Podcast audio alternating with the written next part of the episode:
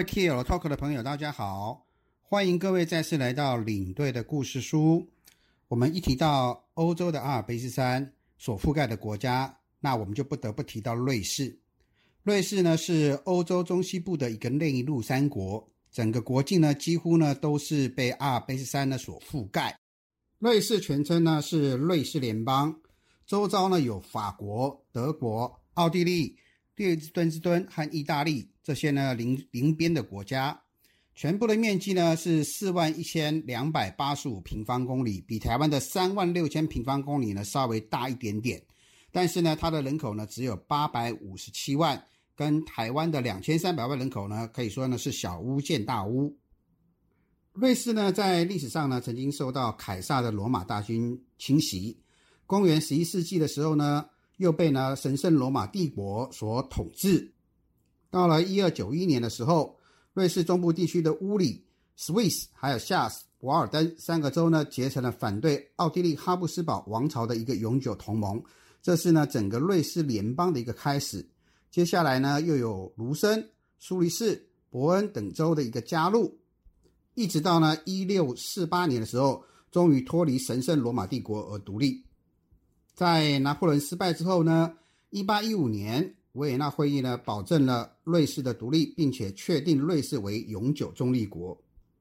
小小的瑞士境内总共呢有二十六个州，但是呢却有三种官方语言，也就是法语、德语跟意大利语这三个语区。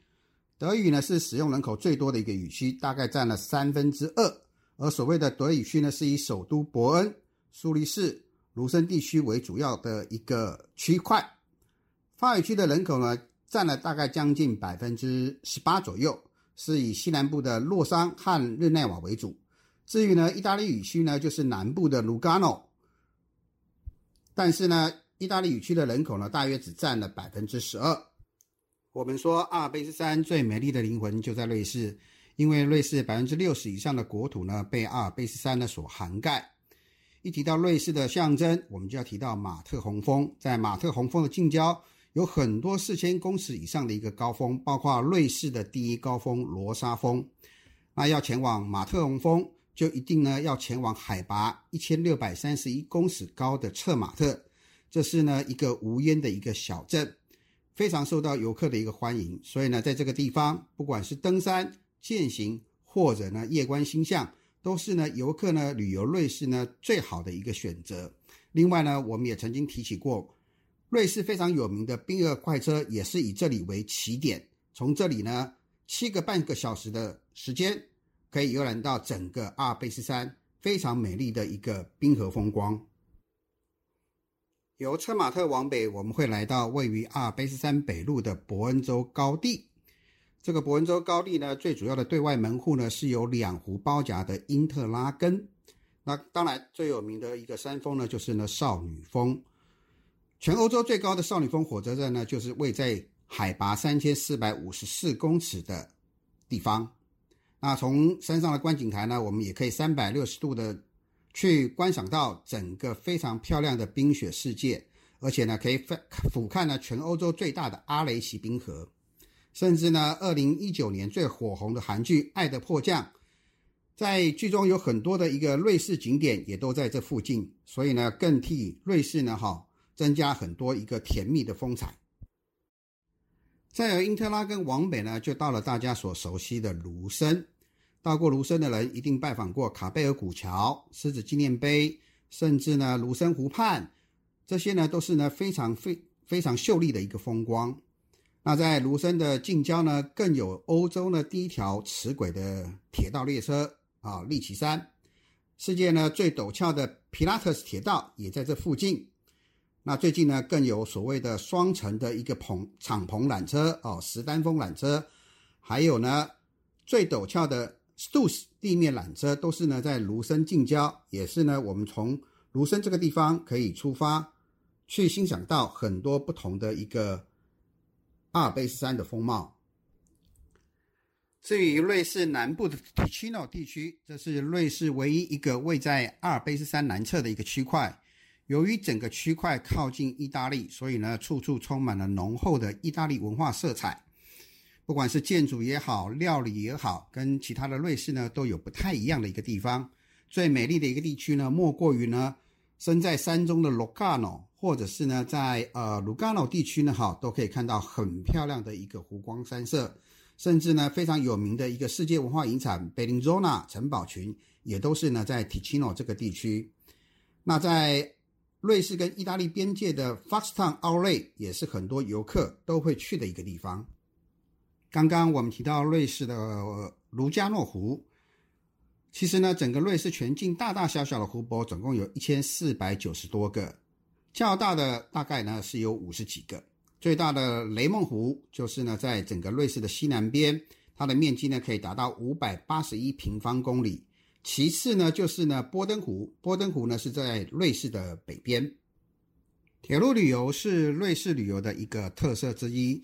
整个瑞士的一个火车系统已经有超过一百五十年左右的一个历史。全国的铁路总长呢，也大概到达了可以到五千公里左右。其中呢，五分之三呢是由国家所经营的。非常著名的呢，也有一些的景观列车，包括呢冰河特快车。贝林纳特快车、黄金列车、威廉泰尔特快车等等，这些呢都是呢到瑞士旅游的游客几乎呢都会搭乘的景观列车。一提到瑞士，大家可能都还会想到巧克力、cheese，甚至瑞士著名的钟表。公元八百七十五年的时候，瑞士人发明了牛奶巧克力，也从此呢，瑞士掌握了全世界最主要的一个巧克力的一个口味。那由于呢全境环山，畜牧业非常发达，使得 cheese 也非常非常的著名。所以到了瑞士，不妨呢去找个餐厅品尝一下当地最有名的一个瑞士 cheese 火锅，或者是呢当地著名的一个乡村传统风味 raclette。当然，美食要配上美酒。瑞士的酒大多生产于瑞士西部的瓦莱州，三四分之三呢为白酒。甚至呢，在拉沃的这个葡萄田呢，也是瑞士的世界自然文化遗产之一。另外，瑞士也有钟表王国的呃美称。早在一五八七年的时候，日内瓦就已经开始生产手表。在经过不断的创新之后，一九七零年代，整个瑞士的钟表产量占全世界的半数。甚至呢，在一九七四年的时候，一年可以产出呢八千八百万只的一个手表，成为历史上最高的一个产量。它的出口的一个价值呢，仅次于机械和化工产品的部分。所以，整个瑞士来说，不是只有山水的大自然风风貌，另外有关于人文的美食，以及呢大家所钟爱的钟表。都是呢，我们前往瑞士可以去好好欣赏的一个地方。这就是我们所看到的上帝的杰作——瑞士。有兴趣的朋友呢，可以到网站上去打上领队的故事书，或者是直接搜寻 tl.com，可以来看看本集精彩的一个内容。